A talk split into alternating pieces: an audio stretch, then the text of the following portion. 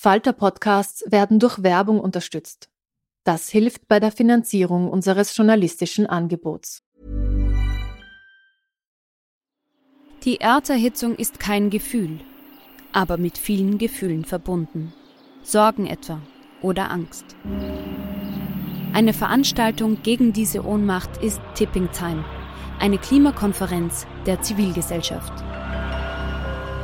Von 9.5. bis 11.5. findet Tipping Time in Kooperation von Globe Art, Solektiv und Tangente St. Pölten statt und lädt ein zu Diskurs, Diskussionen und Workshops mit namhaften Vortragenden wie Nikolai Schulz und Friederike Otto. Weitere Informationen finden Sie auf www.tangentesanktpölten.at. There's never been a faster or easier way to start your weight loss journey than with PlushCare.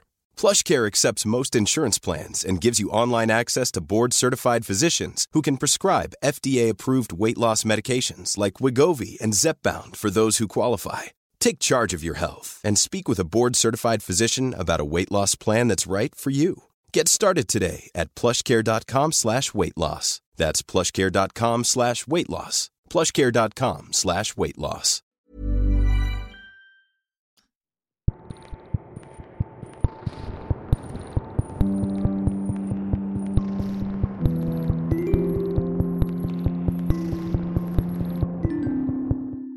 Herzlich willkommen bei einer neuen Folge von Besser lesen mit dem Falter. Mein Name ist Petra Hartlieb und ich freue mich, dass Sie wieder mit dabei sind. Heute spreche ich mit Nicola Kabel über ihren Debütroman Kleine Freiheit, der im März im Beck Verlag erschienen ist. Nicola Kabel ist 1978 geboren, studierte Geschichte und öffentliches Recht und arbeitet in der politischen Kommunikation. Sie lebt in Lübeck und das Buch, über das wir heute sprechen, ist ihr Debütroman. Wir unterhalten uns über kleine und große Freiheiten, Revolutionen und darüber, wie schwierig es manchmal ist, seine Kindheit hinter sich zu lassen. Ich freue mich, wenn Sie bei diesem spannenden Gespräch mit dabei sind. Ja, liebe Frau Kabel, Sie sind jetzt ein bisschen über 40 und gerade jetzt ist Ihr erster Roman erschienen. Wie fühlt sich das denn jetzt so an? Gut. ja, das glaube ich. Aufregend, gut. aufregend und gut und ist tatsächlich, also als ich den Roman dann gedruckt Papier mit Umschlag, mit Bild in der Hand hielt, das war ein ganz schön besonderer Moment. Das ist schon nochmal eine ganz andere Autorität, oder wenn man dann so ein Buch in der Hand hat. Also nicht nur das Manuskript im Computer, sondern das Buchbuch. Genau. Zum ersten Mal fühlt man, das ist wirklich ein Buch. Das ist ja wirklich ein Buch. Du hast ein Buch geschrieben und das ist schon irgendwie toll zu sehen, dass dann am Ende nach langer Arbeit, vielen Buchstaben in den Rechner tippen, tatsächlich sowas physisch dann da ist. Und das war ganz, äh, ganz toll, ja. Ja, beim Lesen des Buches hat man ja das Gefühl, die Autorin weiß eigentlich ganz genau, was sie tut. Also ich hatte es zumindest. Es ist alles total stimmig. Die Dialoge sitzen, die Konstruktion ist sehr raffiniert, aber überhaupt nicht gekünstelt. Die Figuren sind so glaubwürdig. Und dann habe ich mir beim Lesen immer gedacht, sowas geht doch nicht aus dem Stand. Man setzt sich doch nicht mit 40 hin und schreibt einfach so ein Buch. Verraten Sie uns ein bisschen das Geheimnis, wie Sie das gemacht haben? Ich weiß nicht, ob es ein Geheimnis ist. Ich habe tatsächlich einfach angefangen. Ich habe im Herbst 2017 angefangen. Ich hatte das Bedürfnis, ich würde eigentlich gerne meine eigene Sprache nochmal ausschöpfen, mal probieren, was ist denn da eigentlich? Also ich habe immer mit Sprache gearbeitet, ich bin von Haus aus Journalistin, ich habe Nachrichtenhandwerk gelernt, ich, das ist sowas wie Texttischlern, also man arbeitet mit Buchstaben, mit Worten, mit Texten und das ist mir vertraut, aber es war nie sozusagen das literarische Schreiben. Und ich hatte ein ganz großes Bedürfnis zu sagen, ich, ich suche nach meiner eigenen Sprache. Und ähm, im Herbst 2017 gab es dann so einen Moment, ähm, wo ich dachte, so, jetzt fängst du mal an. Also es ist nicht so, dass Sie ewig daran geschrieben haben oder vorher ganz viel für die berühmte Schublade geschrieben haben, um irgendwie Ihren Ton zu finden, sondern es war zuerst die Geschichte da oder es war zuerst das Bedürfnis da, Ihre Sprache zu finden? Vielleicht war erst das Bedürfnis da, doch jenseits des Berufes eine eigene Sprache zu finden. Und dann entstand tatsächlich auf einer Wanderung äh, im Odenwald eine Geschichte in meinem Kopf. Und zwar, das war kurz nach der Bundestagswahl 2017 in Deutschland. Und ich lief vorbei an einem Plakat in einem kleinen Dorf, an einem Plakat, auf dem, äh, ein AfD-Plakat, auf dem stand, neue Deutsche können wir selber. Und das zeigte eine schwangere Frau. Ähm, und ich zuckte wahnsinnig zurück und das hat mich irgendwie berührt auf eine sehr negative Weise. Und kurz danach lief ich an anderen Plakaten gegen Windkraft vorbei. Und während dieser Wanderung entstand in meinem Kopf die Frage, was ist eigentlich, wenn diese Zerreißproben der Gesellschaft, die, die uns ja alle so beschäftigen, wenn die mitten durch eine Familie laufen, wenn dieser Riss eine Familie anfängt zu zerstören. Und dann dachte ich, warum schreibst du eigentlich nicht darüber? Und dann habe ich auf der Rückfahrt im Zug angefangen. Unglaublich. Also die Hauptperson ist Saskia, eine Frau um die 40, verheiratet, zwei Kinder. Erzählen Sie uns ein bisschen was über diese Saskia. Was ist sie denn so für ein Typ? Hm, Saskia eigentlich schwierig. Sie schwierig, genau, sagt ja schwierig. Sie ist ja eine große Frau und hat eigentlich alles, alles, was man bräuchte, um unglaublich selbstbewusst durch die Welt zu gehen. Aber sie ist im tiefen Kern unsicher und angestrengt. Und sie, ähm, sie hat lange als Richterin gearbeitet ähm, und hat eben äh, eine Kindheit gehabt, die die Risse aufgezeigt hat. Also die Mutter ist gegangen, sie ist aufgewachsen in einem spät 68er Milieu. Ähm, der Vater hatte wechselnde Beziehungen. Es gab viel Unsicherheit und sie versucht als heranwachsende und dann später erwachsene Frau diese Unsicherheit, ähm, dieses Gefühl von mir widerfährt, der, der Boden entgleitet mir dieses Gefühl versucht sie zu kompensieren, indem sie sich tatsächlich versucht, ihre eigene Welt zu bauen. Also sie, sie revoltiert gegen ihren Vater, gegen den Alt-68er, indem sie sozusagen in ihrer eigenen kleinen Konterrevolution anfängt, sich das perfekte Leben aufzubauen, so wie sie das in ihren Bildern hat. Sie baut das perfekte Vorstadthaus, kümmert sich um die perfekte Kleinfamilie und versucht, alles richtig zu machen. Und unter diesem wahnsinnigen inneren Druck, es ist gar nicht so der äußere Druck, sondern der innere Druck, fangen die Dinge an zu zerbrechen. Sie merkt, dass die Mauern sie einengen und sie, sie wird immer gefangener in ihrer eigenen kleinen Welt. Ja, bei mir ging es beim Lesen mit dieser Figur sehr widersprüchlich. Einerseits war ich dieser Figur sehr nahe, also ich habe sie wirklich auch gut verstanden in vielen, was sie macht und manchmal möchte man sie einfach nur schütteln. Ja, man möchte ja, sie das einfach stimmt, nur das schütteln auch und so. sagen, okay, das war meine Frage sozusagen, weil man möchte sie schütteln, weil sie sich selbst nur so im Weg steht. Und dann habe ich mich so gefragt, wie geht's jemandem, der so eine Figur erfindet? Mögen Sie die Saskia? Verstehen Sie sie? Ist sie Ihnen nahe? Also ich glaube, ich verstehe sie. Ich mag sie, aber sie geht mir manchmal wahnsinnig auf den Keks.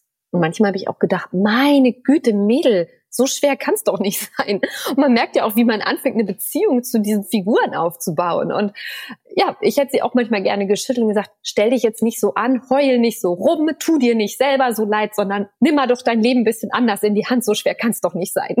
Ja, vielleicht ist das deswegen beim Lesen so interessant, weil ich glaube, viele haben so Saskias als Freundinnen auch natürlich. Man kennt diese Typen, ja, man ist ja vielleicht selber so ein Teil davon, aber man kennt auf jeden Fall so solche Frauen und deswegen glaube ich, ist einem das sehr auch sehr nahe. Für mich ist so ein Roman immer ganz wichtig, wenn mir eine der Figuren nicht egal ist. Also wenn es mir wurscht wäre, auf gut österreichisch, also wenn es mir egal wäre, ob die Protagonistin auf den ersten 50 Seiten stirbt, dann würde ich das Buch weglegen. Und bei diesem Buch ist mir nichts egal. Also mir sind alle Menschen total nahe und wichtig und dann frage ich mich, sind Sie so ein empathischer Mensch, dass Sie sich so einfühlen können in diese ganzen unterschiedlichen Typen? Weil Saskia ist ja nicht die einzige, die da drin vorkommt.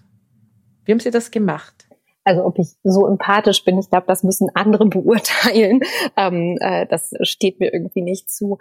Das, was ich, wenn ich selber Bücher lese, mag, ist, wenn die Figuren nicht eindeutig sind, wenn man irgendwie bei allen, auch wenn sie ihre Ecken und Kanten haben, irgendwo einen Zugang findet und ein bisschen versteht, warum machen die das denn oder oder sie, sie schätzt, wenn Autoren so schreiben, dass man sozusagen nicht schwarz-weiß hat, sondern immer was findet, was liebenswert ist an einem Menschen und dann wieder andere Dinge, die, die sozusagen einen stören. Also wenn es so ist, wie ehrlich gesagt wir Menschen ja auch sind. Also selbst bei Freunden gehen einem, gehen einem Sachen auf den Geist und mit diesem Anspruch oder diesem Versuch habe ich zumindest versucht, den Roman zu schreiben, ja. Und wenn das gelungen ist, dann äh, ist das natürlich äh, ein, ein schönes Kompliment. Also bei mir ist es gelungen und da kommt natürlich dann wieder die Sprache ins Spiel, weil Sie gesagt haben, das Wichtigste war für Sie, Ihre eigene Sprache zu finden. Und ich glaube, jede Geschichte oder jeder Plot funktioniert einfach nur, wenn die Sprache dazu passt. Und das ist einfach in dem Fall wirklich sehr gut gelungen, dass man das Gefühl hat, man, man, sieht die Leute vor sich. Ja. Hatten Sie von Anfang an die Idee, einen Familienroman zu schreiben oder würden Sie das gar nicht so labeln? Ich habe es für mich gelabelt als einen politischen Familienroman, weil ja doch tatsächlich diese enge Verbindung zwischen dem, was politisch und gesellschaftlich los ist und eben hier diesen privaten Raum der Familie, glaube ich, Teil des Romans ist. Und es ist ja auch tatsächlich aus einer politisch-gesellschaftlichen Frage heraus entstanden. Also dieser Moment, wie wäre es, wenn sich so etwas durch deine Familie zieht? In dieser Tiefe, in dieser Härte, in dieser Schärfe, in diesem Schmerzhaften. Und als ich dieses Bild vor Augen hatte, entstand für mich die Geschichte vor allem von dieser Vater-Tochter-Konstellation, also ein Spät-68er, linksliberal und dann eher sozusagen eine konservativ werdende Tochter, was ja auch sozusagen nochmal andere Vorzeichen sind, als man es oft kennt. Also oft ist es ja eher die Geschichte von den konservativen Eltern und dann rebellieren die freiheitsliebenden Kinder dagegen. Und das ist hier umgekehrt. Ja, vielleicht soll man das noch ganz kurz erzählen, weil das ist jetzt noch so am Rande nur mitgekommen. Also es ist quasi nicht nur so ein beschauliches Vorstadtleben mit der perfekten Hausfrauenrolle, sondern diese Saskia kämpft gegen einen Windpark und kommt in so eine Bürgerinitiative und wird da so ein bisschen vereinnahmt von einer rechten Bürgerinitiative. Und das ist sozusagen der politische Moment. Ist es Zufall, dass Sie gerade gegen einen Windpark protestieren? Könnte das alles sein? Es könnte wahrscheinlich auch was anderes sein. Eine ähm, Schnellstraße. Ja, das könnte es sein. Wobei ich glaube schon, dass es etwas gibt, was sozusagen die Geschichte vom Windpark mit dem äh, eher rechtskonservativen Kreis, in den sie dann gerät, ähm, zu tun hat. Und zwar ist ja ein Teil, es gibt ja ganz viele verschiedene Gründe, warum Menschen sich gegen äh, Windräder aussprechen. Die einen wollen nicht, dass das Windrad vor der Tür steht, weil ähm, der Blick sich dann verändert. Die anderen haben Sorge vor Umweltfolgen, also dafür, dass Vögel dort äh, sterben und kümmern sich halt aus Naturschutzsicht darum. Und es gibt aber so eine Metaebene und die bedeutet quasi das Bild von, oh, die Heimat verändert sich. Und das Windrad ist so ein ganz starkes Symbol dafür, dass sich etwas, was doch theoretisch oder gefühlt immer so war, die Landschaft, quasi das, wo wir herkommen, sich verändert. Und das ist etwas, wo man natürlich den Bogen schlagen kann zu diesem rechtskonservativen äh, Denken, das äh, sehr stark davon lebt, hey, früher in einem vorgestellten früher, Klammer auf, wo es vielleicht eigentlich gar nicht so war, Klammer zu, war alles doch irgendwie besser. Und das müssen wir konservieren und wehren uns gegen alles, was, was Veränderung bedeutet. Und ich glaube, dass das schon auch miteinander zusammenhängt. Mhm. Zumindest spürt man das ja auch, dass eben rechtskonservative Parteien sich auch gegen den Ausbau von Windkraft wehren. Insofern gibt es da schon eine Connection. Möglicherweise hätte es auch was anderes sein können. Aber ich fand, dass es da durchaus eine Verbindung gibt. Wobei ich muss dazu sagen, wir in Österreich haben sowas ja kaum. Also das ist ja ein sehr norddeutsches äh, Phänomen. Darum haben wir uns da auch nicht groß damit auseinandergesetzt bisher. Ähm, aber es ist ja eher doch quasi von den ökologisch denkenden Menschen positiv besetzt. Also, dass da eine Schnellstraße durchgeht, das ist allen klar, dass man da dagegen sein muss. Aber ein Windpark ist ja eigentlich saubere Energie. Also das ist ja eigentlich positiv aufgeladen. Und da dagegen zu sein, ist ja nochmal so ein Twist in der Geschichte. Ja, ja, also das hat natürlich zugenommen. Also gerade in, in Norddeutschland hat es äh, zugenommen mit dem Ausbau der Windenergie. Und klar ist es sozusagen ein widerstreitendes ökologisches Interesse in, in manchen Bereichen, wenn beispielsweise eben Naturschützer sagen, Windpark muss eben auch so gebaut sein, dass Vogelarten geschützt werden. Aber ich glaube schon, dass da so ein, ähm, kulturelle, eine kulturelle Frage quasi mitspielt. Und das ist das, wo sich der Herr von Wedekamp im Roman, also dieser rechtskonservative ältere Herr, der dann sich der Anti-Windpark-Initiative anschließt, ähm, wo der eben aufspringt auf diesem Gefühl von äh, sozusagen veränderter Heimat. Ja, Sie haben das Buch ja quasi vor unserer großen Corona-Ära geschrieben. Insofern ist die Geschichte, also diese politische Dimension, sehr hellsichtig, finde ich, weil sie hat mich sehr erinnert an diese ganzen jetzigen Corona-Gegner, ich nenne sie immer Corona-Gegner, weil ich bin auch gegen Corona, aber Sie wissen, was ich meine. Also die Saskia ist quasi eigentlich eine gute, ein reflektierter Mensch, eine Juristin und so weiter. Aber sie lässt sich halt total instrumentalisieren und mich hat das eben voll erinnert an diese ganzen Demos, die es jetzt gibt, wo eine seltsame Mischung aus so Demokratieretterinnen, Esoterikerinnen, aber einfach ganz normale, besorgte Bürger und Bürgerinnen mit der extremen Rechten plötzlich zusammen Dinge machen. Und dann habe ich gedacht so, wusste die das vorher schon so oder gab es das Phänomen eh immer schon und nur jetzt fällt es mehr auf? Ich weiß nicht, ob man das so eins zu eins miteinander verbinden kann. Was aber eben bei Saskia jetzt, wenn man auf den Roman schaut, ein, ein starker Antrieb natürlich ist, ist dieses Gefühl von Kontrollverlust sie flüchtet sich ja auch im Konkreten ganz oft in Ordnung. Also sie, sie wischt permanent Krümel von der Arbeitsplatte. Sie, sie versucht die Kontrolle über ihr Leben absolut zu haben, weil sie nicht dieses Gefühl haben will, mir widerfährt.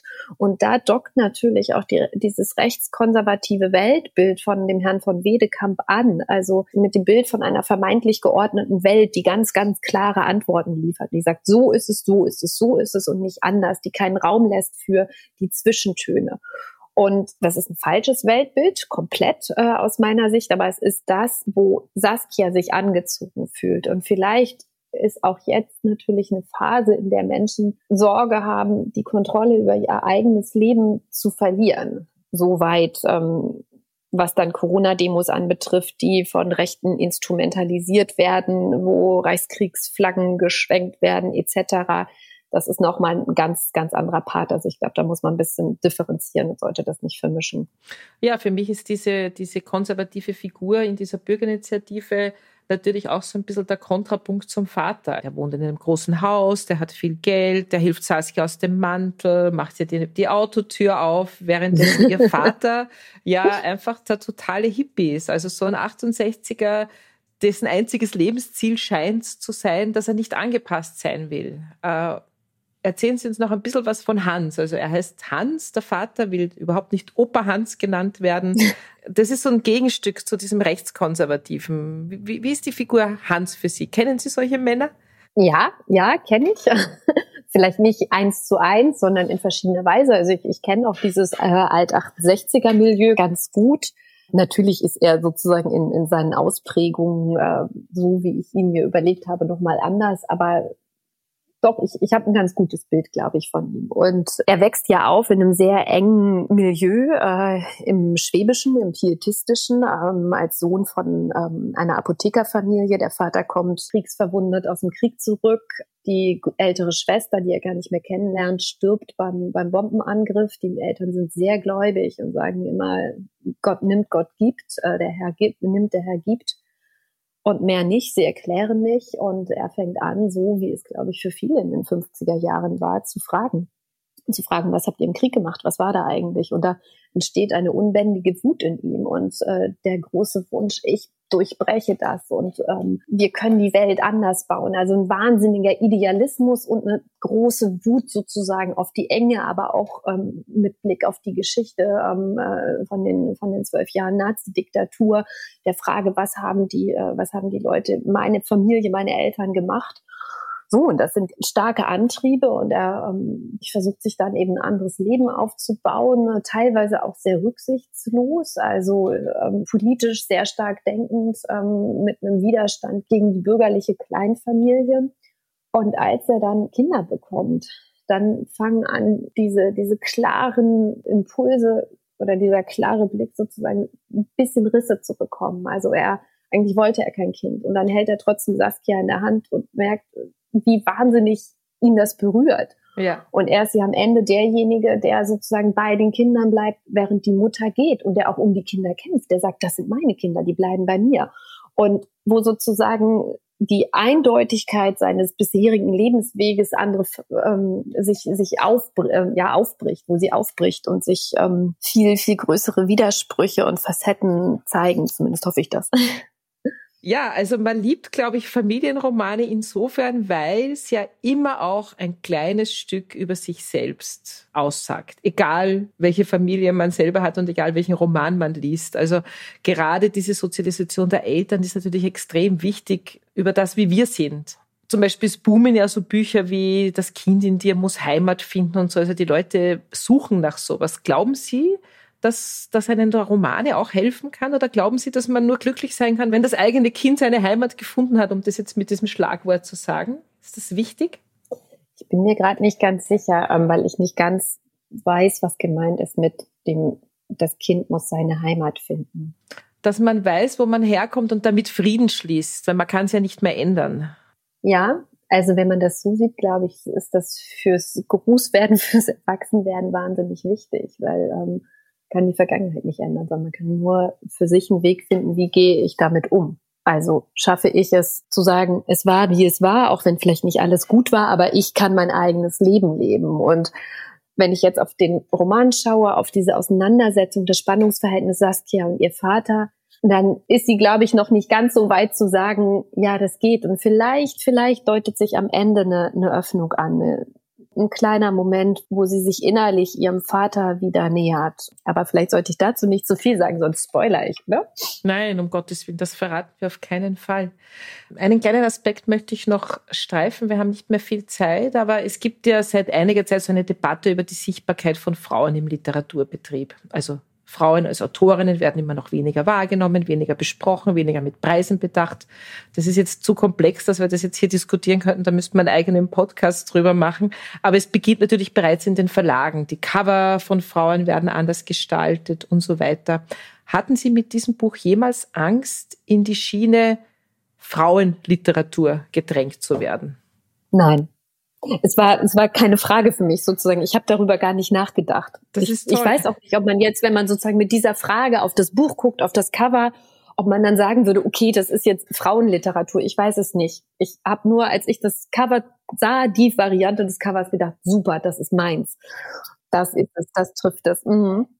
Das äh, ist absolut perfekt, das Cover. Also Frauenliteratur wäre das jetzt, wenn jetzt ein Lektor herkommen würde und sagen würde, okay, es ist die, es ist die Geschichte einer unglücklichen Frau mit einer schwierigen Vater-Tochter-Beziehung äh, und wir knallen jetzt eine Frau von hinten mit blonden Zopf aufs Cover drauf, sozusagen. Das wäre dann die Schiene Frauenliteratur. Äh, aber nachdem Sie quasi nicht aus dieser Branche sind, äh, glaube ich, haben Sie da einen unverstellten Blick darauf. Das ist erfrischend. Also Und ich muss sagen, dass der erste Leser auch ein Mann war.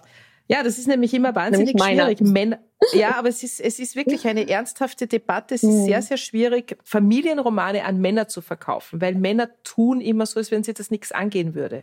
Mhm. Äh, und darum ist es wahnsinnig wichtig, dass die ein sozusagen neutrales Cover haben, dass die nicht über diese Frauenschiene verkauft werden, sondern es, das, dieses Buch ist für Männer genauso interessant und genauso wichtig wie für Frauen, aber es ist leider in der aktuellen Debatte nach wie vor nicht so. Spannend. Also in anderen Bereichen kenne ich die Debatte sehr gut, im literarischen Betrieb nicht und äh, deswegen war es für mich, also ich habe da nicht, nicht wirklich groß drüber nachgedacht, aber ähm, wahrscheinlich, wenn man sich da reinkniet, wird man genau diese Mechanismen, die es ja auch in anderen Bereichen der Gesellschaft gibt, äh, entdecken.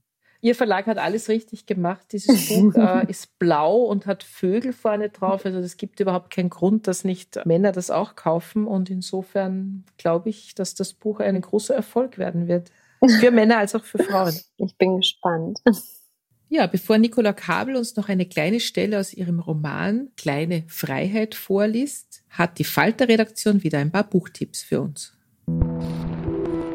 Ja, schönen guten Tag. Mein Name ist Klaus Nüchtern. Ich bin der Literaturkritiker des Falter und ich habe Ihnen heute zwei Bücher mitgebracht oder möchte Ihnen zwei Bücher ans Herz legen. Das eine ist nicht besonders originell, das ist ein Klassiker, der aber, und das ist schon auffällig, gerade in zumindest vier Neuübersetzungen erschienen ist, nämlich 1984, 1984 von George Orwell.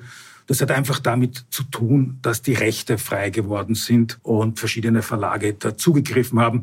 Und für mich war das ein bisschen ein Experiment. Ich habe mich auch ein bisschen davor gefürchtet, weil das ist natürlich klassische Schullektüre und dem jetzt wieder zu begegnen. Ich hatte den Verdacht, dass es schon recht angestaubt äh, sei, aber ich muss sagen, dass es zu meinem eigenen Erstaunen zwar vermutlich oder ganz sicher kein perfekter äh, Roman ist. Das ist ein sehr disparates Werk. Das hat äh, Ansätze zu einem bekannten oder Kritik am Totalitarismus und am Sprachgebrauch. Der bekannte Ausdruck Newspeak, Neusprech kommt dort her. Aber gerade in seiner Widersprüchlichkeit und mangelnden Glätte finde ich das Buch eigentlich eine, eine Wiederbegegnung für wert. Zumal, und das ist der interessanteste Aspekt, Orwell einer der wenigen dezidierten Linken waren, die sich klar gegen den Stalinismus ausgesprochen haben und nicht im Irrtum aufgesessen sind, dass man die Gräueln des Stalinismus kleinreden muss, wenn man Antifaschist sein will. Und die Pointe scheint für mich ein bisschen darin zu bestehen, dass er zeigt, dass äh, Totalitarismus eigentlich gar keine höheren Ziele verfolgen muss oder ideologische Ziele, dass das eigentlich vorgeschützt ist und dass es im Grunde genommen tatsächlich nur darum geht, die Leute zu manipulieren und sie zu brechen. Das ist sozusagen der Hauptzweck. Das andere Buch ist, da muss man nicht viel äh, lesen, das ist mehr zum Blättern und Anschauen. Und zwar handelt es sich da um Johann Friedrich Naumanns Die Vögel Mitteleuropas, äh, weil jetzt doch wiederum die Birdwatching-Saison beginnt und diverse Zugvögel zurückkehren. Naumann war ein deutscher Pionier der Vogelkunde und hat ein äh, zwölfbändiges, mehrere tausend Seiten umfassendes Werk die Naturgeschichte der Vögel Mitteleuropas erstellt, das posthum erschienen ist. Und dieser sehr schön gemachte Band äh, bietet eine Auswahl von gerade mal 200 Seiten äh, mit den dazugehörigen sehr schönen historischen Illustrationen. Regt vielleicht an, wieder in die Natur hinaus zu gehen und zu schauen, was sich da gerade so tut. Und jetzt liest uns Nicola Kabel noch eine kleine Stelle aus ihrem Roman Kleine Freiheit. Der Spätsommerboden war trocken. Sie blieb stehen, schaute über die Wiese. Dort also würden die Windräder in den Himmel ragen, mächtig. Sie würden sich drehen, drehen, drehen mit ihren spitzen Flügeln aus Stahl, die regelmäßig ihre Schatten über die Wiese werfen würden. Der Wind war ja fast immer da, wehte wie er wollte und scherte sich um nichts. In Saskia klang leise etwas an. Es war ewig her, vergraben in ihrem Inneren, unten auf dem Grund eines Stroms. Jetzt wurde es hochgespült, eine Melodie, darin einzelne Worte. Wind, weiß und wieder Wind. Dann formierten sie sich. Weiß ganz allein der Wind. Die Antwort weiß ganz allein der Wind. Danach kamen weitere Wörter. Menschheit, Besinnen, Unheil. Die Melodie roch nach Feuer und schmeckte nach Stockbrot. Wenn sie abends als Kinder am Feuer saßen, hinter dem großen gelben Haus in dem Dorf in Niedersachsen, hatte die kleine Sophie und Saskia, vier Jahre älter, auf Decken gesessen, im Sommer barfuß, Strickpullover übergezogen, wenn es kühler wurde. Sophie kuschelte meist im Arm von einem der Großen, Daumen im Mund. Saskia saß allein, die Arme um die hochgezogenen Beine geschlungen, das Kind zwischen die Knie gebettet. Die Erwachsenen rauchten und sangen zur Gitarre, schief, aber voller Inbrunst. Nur Hans traf den Ton. Sie sangen von Unheil, Krieg und sich erheben, von Moorsoldaten und Männern, die fort waren. Sass verstand nicht, was sie da sangen, aber die Augen der Erwachsenen leuchteten im Feuerschein und im besungenen Elend, und es fühlte sich alles so warm an, die Stimmen, die Flammen, das Gemeinsame. Erst wenn sie ins Bett kroch und Maggie und Hans ihr nicht gute Nacht sagten, weil am Lagerfeuer im Garten noch Widerstand geleistet und Verluste beklagt wurden, wurde ihr kalt. Hans, den Saskia nie Papa genannt hatte, blieb draußen. Irgendeine Frau lehnte sich an ihn. Maggie war damals noch da. Sie saß auf dem Boden, die Beine seitlich angewinkelt, ließ Erde zwischen den Fingern hindurchrieseln und blies ab und zu ihren Pony aus der Stirn. Den Blick hielt sie aufs Feuer gerichtet, als ob sie darin eine Antwort finden würde. Dabei wusste die Antwort ganz allein der Wind. Der wehte Maggie später über den Ozean. Dem Wind war das egal. Hans auch. Saskia nicht. Ja, das war's auch schon wieder mit Besser lesen mit dem Falter für heute. Unser Gast war Nicola Kabel mit ihrem Buch Kleine Freiheit, erschienen im Beck Verlag. Wir hoffen, es hat Ihnen gefallen. Abonnieren und bewerten Sie uns bei Apple Podcast, bei Spotify oder in der Podcast-App Ihrer Wahl. Alle Informationen zu den einzelnen Büchern bekommen Sie auch auf falter.at slash Buchpodcast oder in den Shownotes zu jeder Episode. Alle zwei Wochen gibt es eine neue Folge. Ich freue mich schon aufs nächste Mal.